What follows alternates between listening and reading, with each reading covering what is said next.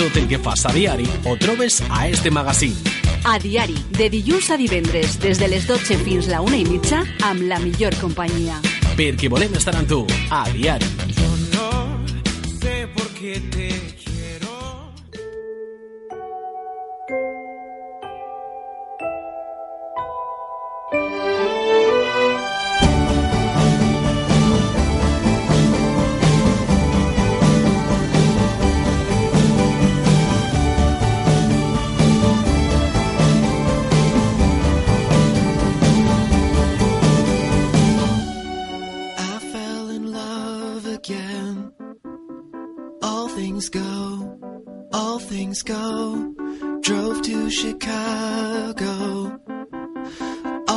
things know, all things know. We sold our clothes to. Por tercera temporada contamos con la colaboración en Adiari de Blanca Jorge ah, para que nos aporte sus conocimientos eh, de psicología y la verdad es que teníamos ya ganas de volver a hablar con ella porque siempre, siempre, cada 15 días, cada lunes nos enriquece mucho.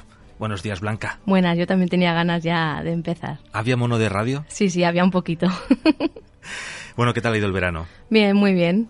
Aprovechando para descansar, hacer cositas pendientes y bien. Y ya vuelta a la rutina. Ya vuelta a la normalidad. Bueno, rutina, hábitos, es uno de los temas que vamos a hablar hoy, enfocado especialmente hacia niños y adolescentes. Sí, porque es verdad que con la vuelta al cole en septiembre, etcétera, ahora parece que son los que más hábitos y rutinas tienen que adquirir. Parece que los mayores lo tenemos más, más claro, digamos. Entonces hoy nos vamos a centrar un poquito en los niños y adolescentes. Bueno, antes de entrar en materia, Blanca, vamos a recordar a nuestros oyentes dónde te pueden encontrar. Pues aquí en Manises, en la calle Ramón y Cajal número 2, o a través de mi página web blancajorge.com o de mi número de teléfono 600-712-444. Sencillo, Facilito. muy fácil.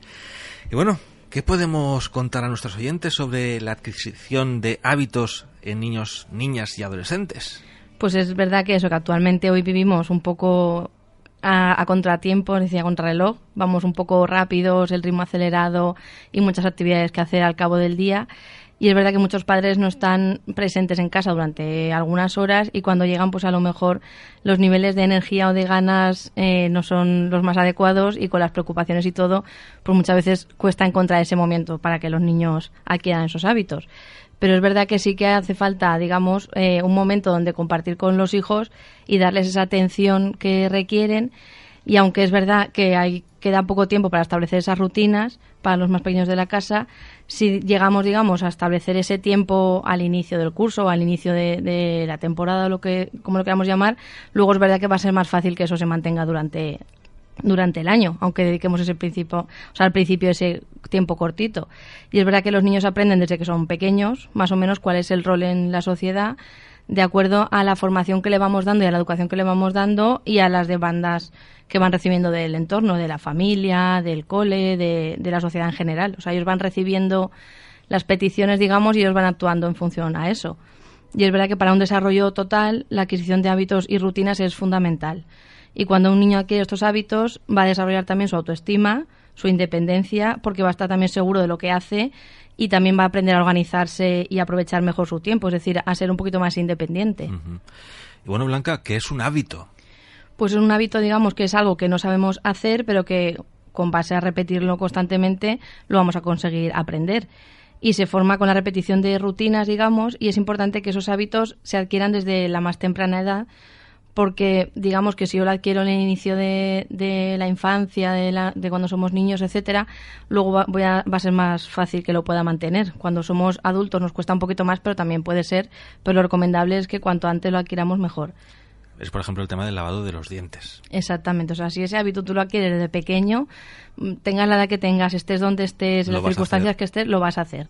En cambio, si lo vamos retrasando, pues cada vez cuesta más. ¿Y cómo podemos diferenciar hábito y rutina? Porque Pues- están muy relacionados, pero exactamente no es lo mismo. Exacto, pues diríamos, por ejemplo, que una rutina es una costumbre personal establecida por, por conveniencia, digamos, por algo que necesitamos y que no permite que lo modifiquemos, digamos que es más inflexible. Pues, por ejemplo, eh, antes de, cuando estamos en el cole, antes de salir al patio, si llevamos la típica bata esta que son los niños pequeños, pues colgarla en la percha. O cuando llegan a clase, colgar la mochila en la percha. Es decir, estas cosas que son un poco que no las podemos modificar. En cambio, digamos, un hábito sería un mecanismo estable y, y que genera en nosotros destrezas, digamos, y que además lo podemos utilizar en diferentes situaciones. Pues, por ejemplo, una conducta que yo puedo realizar tanto en el cole como en casa, como si me voy con mis abuelos, como eso sería más un hábito. Y una rutina sería algo que a lo mejor solo puedo realizar en determinadas situaciones o con determinadas personas. Y según Antonia Fernández Gutiérrez, son, digamos que los hábitos son costumbres y actitudes o formas de conducta, o más bien como comportamientos que llevan también un aprendizaje. Y un hábito que adquirimos bien y que no, lo utilizamos bien va a hacer que podamos eh, hacer frente a acontecimientos del día a día. Desde los más sencillos, como tú comentabas, lavarse los dientes, a acontecimientos más complejos, por ejemplo, de tareas escolares o cuestiones parecidas. Y es verdad que tanto los hábitos como las rutinas aportan un mecanismo importante de constancia y regularidad que son dos cosas que son bastante fundamentales tanto para la vida de una familia como para, por ejemplo, si hablamos de temas escolares. El ser constante y el ser regular, muchas veces vamos a llegar más lejos que a lo mejor, yo por ejemplo, ese ejemplo se lo pongo a muchos alumnos míos.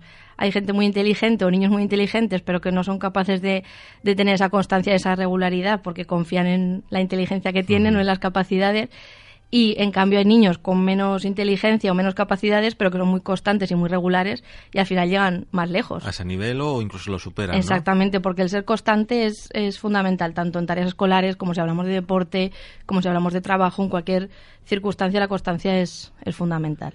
¿Y por qué son importantes las rutinas y los hábitos para los niños? Pues en primer lugar, como hemos dicho antes, y muy importante, porque aumenta y favorece el desarrollo de la autoestima, o de la autoestima, perdón, de la autonomía, es decir, de ser pues eso, de no tener que depender para todo de alguien que tengo alrededor. Si, por ejemplo, los niños pequeños ya aprenden ciertas conductas como prepararse la mochila o determinadas cosas, pues van a ser un poco más independientes de los padres e incluso luego también de los profesores, etcétera. No tener esa relación de dependencia es bastante positivo. También permite el conocimiento de nosotros mismos, es decir, también saber qué habilidades soy capaz de hacer, qué habilidades tengo que mejorar. Conocer un poco tus límites, ¿no? Exactamente, que es bastante importante. También genera seguridad y estabilidad. También favorece un ambiente de tranquilidad, es decir, si más o menos cada uno conoce sus rutinas, pues el día a día exactamente genera confianza y un poco más de tranquilidad. También potencia la organización y el orden mental, es decir, yo ser capaz de mentalmente decir, pues en el día voy a hacer esto o a lo largo de la semana voy a, a planificarme. Y también transformamos el ambiente en un lugar más o menos predecible, es decir, bajan un poco los niveles de incertidumbre y ansiedad. Es decir, si yo sé más o menos lo que tengo que hacer y sé cómo me puedo organizar, eso va a hacer que esté más tranquilo que si a lo mejor pienso tengo que hacer varias cosas, no sé por dónde empezar, no sé cómo gestionarlas, porque eso al final me va a generar ansiedad incluso en los niños y adolescentes. Por eso, y luego incluso en la vida adulta, si uno sabe organizarse bien, ¿no? Gestionar, Exacto. pues le va a ayudar mucho. Exactamente. Es que hay, hay pequeñas cosas que no le damos importancia, pero que son bastante importantes. Y bueno, ¿qué relación tienen con el aprendizaje? Pues el hábito sí, es decir, aquí un hábito en sí ya consiste en un aprendizaje porque implica pues eso, establecer conductas de autorregulación y disciplina, es decir, de yo saber qué tengo que hacer y qué no, y también pues esa disciplina que necesitaremos también luego en etapas, en etapas futuras. También favorece la integración al sistema educativo, es decir, dentro de las clases, sobre todo cuando son más pequeños, el seguimiento de esas rutinas eh, va a hacer que estén más integrados en clase, que estén más, pues eso, más centrados en lo que tienen que hacer, porque son cositas para cada determinada edad que van aprendiendo, pero que hace que se integren mejor en el aula, digamos. También favorece la comprensión de secuencias de tiempo y espacio, es decir, que vayan aprendiendo cuánto tiempo necesitan para hacer qué, se- qué cosas, saber dónde hay que hacer esas cosas y dónde no. También permi- permite focalizar la atención en tareas específicas y determinadas, algo muy importante porque, por ejemplo, hoy en día con las nuevas tecnologías es verdad que un niño es capaz de estar jugando a un juego en la tablet, pero a la vez está escuchando una conversación de sus padres, pero a la vez está eh, escuchando eh, otras cosas que no son lo que tiene que estar centrado. En cambio, cuando a lo mejor está aprendiendo un hábito, una rutina, ya hacemos que esté centrado solo en eso. Y eso es algo que le va a venir muy bien, por ejemplo, cuando tenga que estudiar y tenga que centrarse solo en Focalizar estudiar. la atención. Exactamente, y eso hoy en día es un poco, los niños y adolescentes carecen un poco de esa, de esa capacidad de, de centrar la atención en lo que quieren. Entonces, en la adquisición de un hábito y una rutina les va a ayudar también a esto. También potencia la planificación y trabajar en base a metas y objetivos diarios, es decir, ya no tanto establecer objetivos de qué haré el mes que viene, qué haré el curso que viene, sino un poco qué quiero conseguir mañana en el día. También siempre objetivos realistas y que podamos conseguir, pero ya les hace esas metas a corto plazo que se las vayan planteando. También nos permite comenzar y terminar una tarea, es decir, sin dejar a medias lo que empezamos, que a veces es verdad que empiezo algo y digo, ay, no, si yo tenía que hacer no sé qué, me voy a hacer lo otro, y digo, ah, no, si tenía y que dejas hacer... esto Exactamente. y no acabas nada. Exactamente, pero cuando estamos adquiriendo un hábito o una rutina, digamos que nos obligamos un poco a que si yo empiezo algo, lo tengo que terminar. Y también aprendemos a usar el tiempo de manera eficiente. Es decir, pues si yo a lo mejor al cabo del día solo tengo 45 minutos para realizar lo que sea, voy a aprovechar esos 45 minutos y aunque luego descanse 15 minutos después, pero esos 45 minutos los aprovecho. No me pongo a lo mejor a estudiar y digo, ay, no, pues ahora me levanto a beber agua. Ay, ahora me pongo a mirar el móvil. Ay, y al final del tiempo que me he establecido no ha sido un uso eficiente de Se obtiene un mayor tiempo. rendimiento, ¿no? Exactamente. Y eso sí que es importante que lo aprendan cuanto antes. Porque es verdad que, pues eso, como podemos ver, es muy importante organizar a nuestros niños, digamos, en base a esas rutinas, porque les va a hacer que se puedan desenvolver tanto en la etapa escolar, que al final, cuando son pequeños, es la más importante, como fuera de- del colegio. Y para esto también es verdad que podemos, por ejemplo, realizar un horario pues en base a la alimentación, a la higiene, a las horas de juego, al deporte, estudio, actividades extraescolares, digamos, pero que ellos más o menos vayan viendo cómo al final, si te organizas bien, da tiempo a todo, porque es verdad que muchas veces oímos en los adultos, es que no tengo tiempo de nada, pero a veces hay que ver cómo nos estamos organizando, lo que decíamos, si estamos empleando el tiempo de manera eficiente o, o qué estamos haciendo. el espacio-tiempo siempre es relativo. Exactamente. y bueno, ¿cómo se adquieren los hábitos? Pues muchas veces repitiéndolos, es decir, lo que como decíamos antes con lo de lavar los dientes, pues si todos los momentos en que yo sé que tengo que lavar los dientes lo vamos repitiendo, al final el cerebro lo adquiere, digamos. También dándoles ejemplo, es decir, no podemos transmitir el mensaje de que tienen que lavarse los dientes si los Si no lo ven adultos no lo hacemos, exacto. Y también recordando que, que al final los hijos, pues eso son el reflejo de los padres y de las madres y que muchas veces em, es importante que no solo les digamos tienes que hacer esto, sino que les expliquemos las razones de por qué lo tienen que hacer, porque es verdad que cuando son pequeños muchas veces necesitan saber el porqué de las cosas, entonces no nos cuesta nada, pues por ejemplo con el ejemplo que decíamos de lavarse los dientes, las manos, etcétera, decirles simplemente que lo hacemos por salud, que no es algo que les imponemos, sino que es algo que al final les va a beneficiar y al final se acostumbran a hacerlo por sí solos. Y también debemos de ser un poco flexibles. Es decir, tenemos que recordar pues eso que los extremos no son buenos y que es verdad que los hábitos y las rutinas hacen que se sientan seguros, pero es verdad que a lo mejor ser demasiado rígidos les puede estresar. Es decir, a lo mejor si, por ejemplo, un día en uno de los momentos que tengan que lavarse las manos no lo han hecho o lavarse los dientes no lo han hecho, pues a lo mejor es mejor premiar las veces que lo han hecho que eh, resaltar en exceso cuando no lo han hecho, porque pues puede, se les puede haber olvidado o, o cualquier cosa. Y a veces ser demasiado rígidos puede hacer que en vez de el hábito con naturalidad, pues piensen que lo tienen que hacer por obligación y muchas veces lo que tenemos que hacer por obligación, pues ya no lo hacemos de la misma manera. Entonces, ser ahí un poco flexibles porque también son niños. Sí, no hay que ser extremistas. Exacto, ni permisivos en exceso ni rígidos en exceso. ¿Y cuándo es necesario establecer los hábitos? ¿Hay alguna edad adecuada? Cuéntanos. Pues desde que nacen prácticamente ya tenemos que ir eh, poquito a poco introduciendo en su rutina diaria esos hábitos.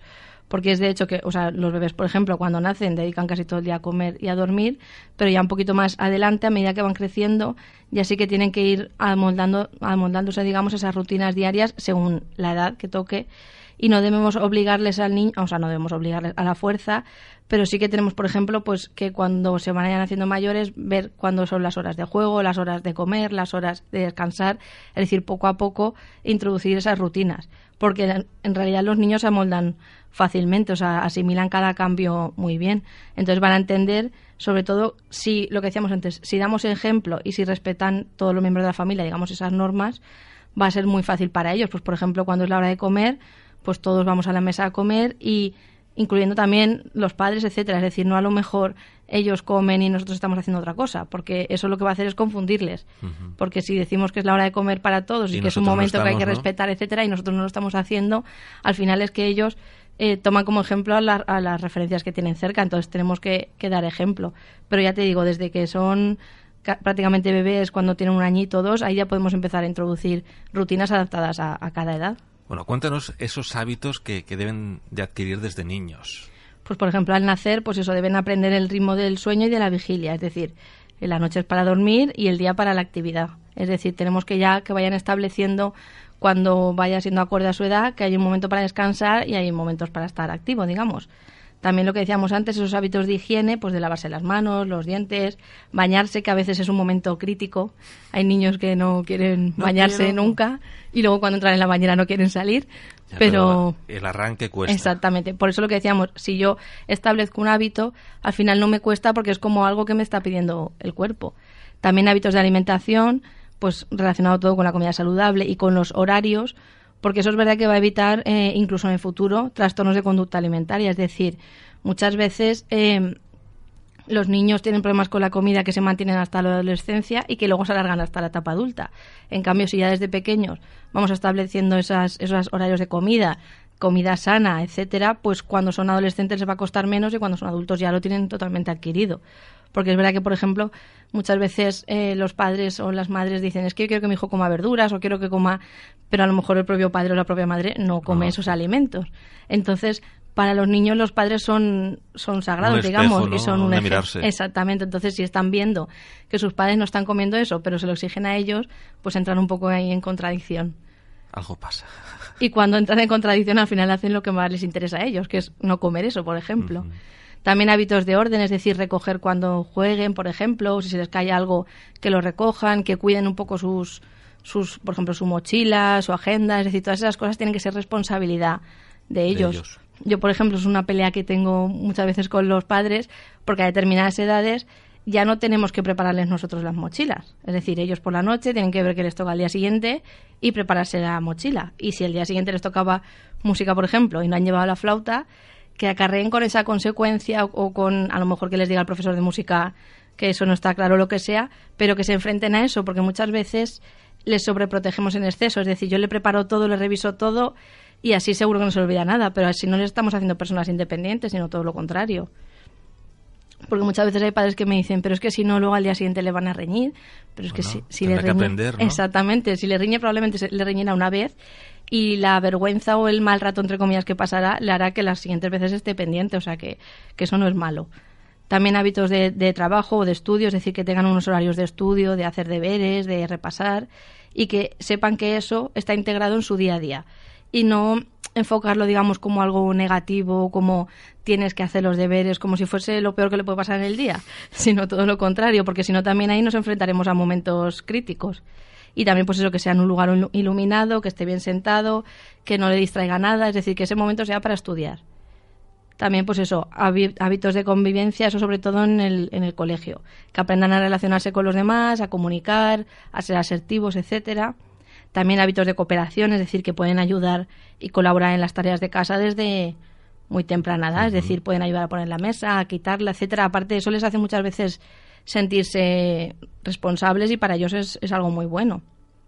También, por ejemplo, en cuanto a la televisión, los videojuegos, etcétera, que ahí está complicado, pero ahí sí que les debemos, les debemos dejar, entre comillas, que utilicen esas nuevas tecnologías, esos videojuegos, etcétera, pero, siempre un tiempo determinado, controlado y que seamos nosotros, digamos, los que les dejamos ese tiempo, no que ellos decidan o pues voy a estar tanto, no, siempre depende de qué edad, pues negociar, pero sí que es verdad que tampoco prohibírselo porque muchas veces lo que nos prohíben es lo que más nos apetece hacer. En cambio, si les dejamos excepcionalmente que utilicen un videojuego o que estén viendo la tele o lo que sea, al final no lo van a necesitar tanto, entre comillas.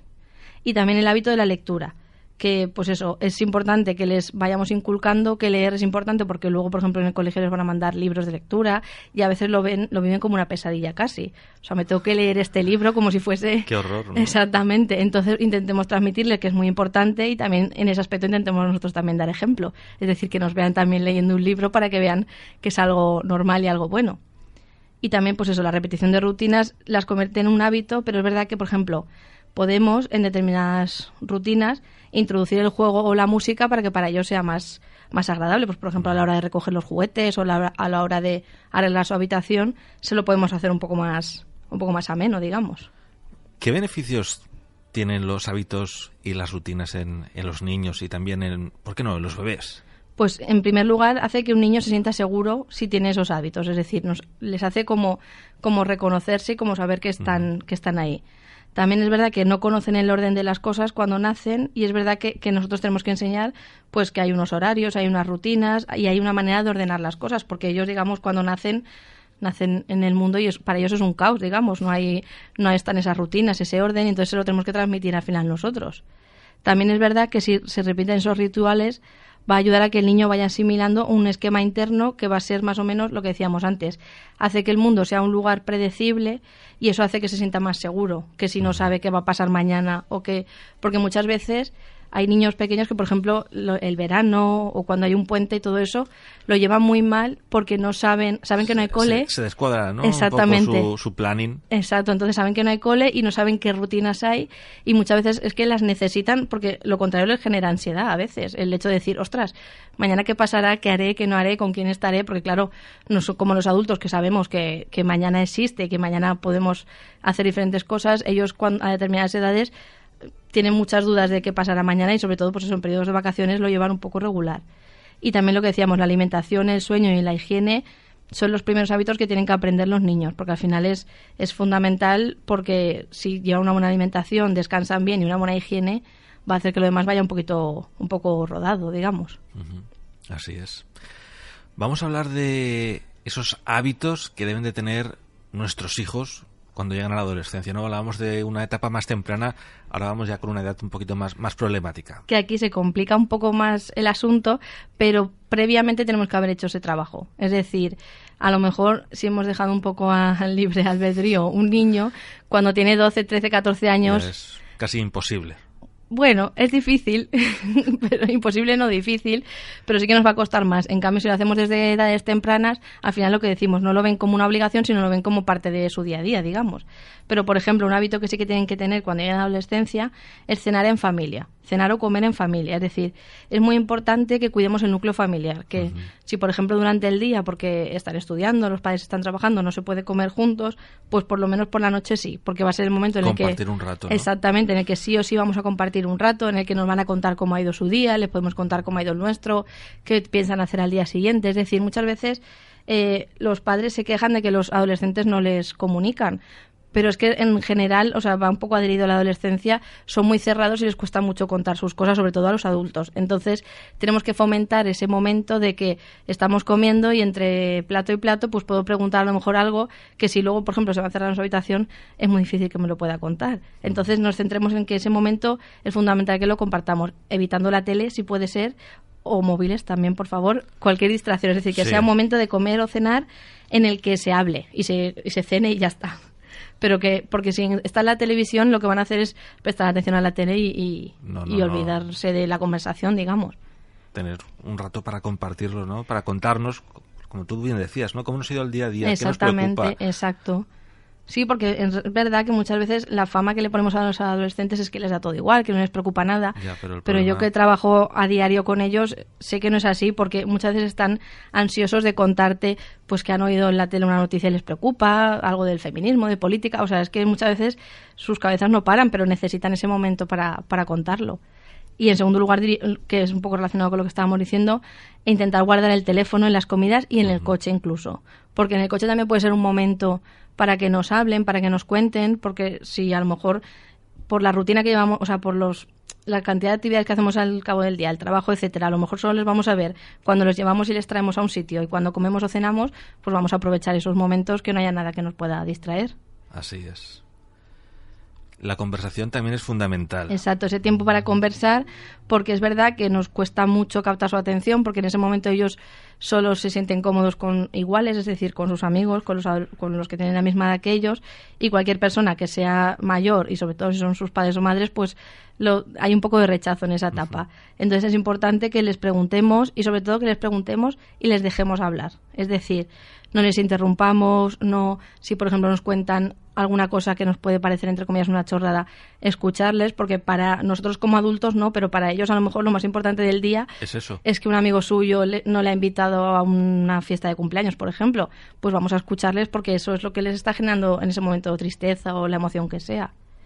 También es importante el contacto físico, es decir, afianzar un vínculo afectivo es con, contacto físico, o sea, de vez en cuando darles un abrazo, un beso, que noten que estamos ahí. Que aunque ellos nos van a apartar bastante. Sí, porque a determinadas edades no quita que y sobre todo si es en público, Sí, que les pero- vean otros, ¿no? Claro, o sea, intentemos que no sean público, lo- eso sí que es fundamental, pero es verdad que aunque ellos hagan quita, en realidad lo están, lo necesitan. Porque tú piensas que eso es una etapa en la que te cambia el cuerpo, te cambia eh, tu mentalidad, cambia muchas cosas. Una revolución Exacto. increíble. Y parece que no quieren esa ayuda, pero en realidad sí que la quieren, pero no, no la van a pedir. Tenemos que estar nosotros ahí. También comprende sus intereses, es decir, es importante que sepamos qué cosas les gustan y qué no, respetarlo sobre todo y que le demos el valor pues como si fuese un adulto. Y también es importante tanto que fracasen como que tengan éxito. Es decir, es importante que aprendan que hay cosas que les salen mal, pero de eso también se puede sacar un aprendizaje y que aprendan también a gestionar cuando las cosas les, sale, les salen bien. Pero también lo que decíamos antes, ser consistentes y ser, eh, es decir, pasito a pasito, eso también se lo tenemos que transmitir a ellos. Que a lo mejor no se llega rápido a lo que queremos, sino que nos cuesta un poco más, pero que al final se llega y que tanto es importante como que todo salga bien, como también cosas que salgan mal, aprender de lo que tenemos que mejorar para la próxima. O sea que paciencia, consistencia, ¿no? Y, y Y, y repetir mucho. repetir muchas veces para Exactamente. conseguirlo. Es verdad que al principio cuesta ese trabajo, pero al final todos esos hábitos, como si lo vamos comprobando incluso nosotros los adultos, veremos que al principio cuesta, pero luego al final una vez lo adquieres, tu cuerpo mismo te lo pide, porque al final es algo que le beneficia. Es mucho más cómodo. Exacto, Solo por eso merece ya la pena. exacto. Blanca Jorge, muchísimas gracias por habernos acompañado en esta primera sección, en esta nueva temporada. Y recordamos, ¿dónde te podemos encontrar?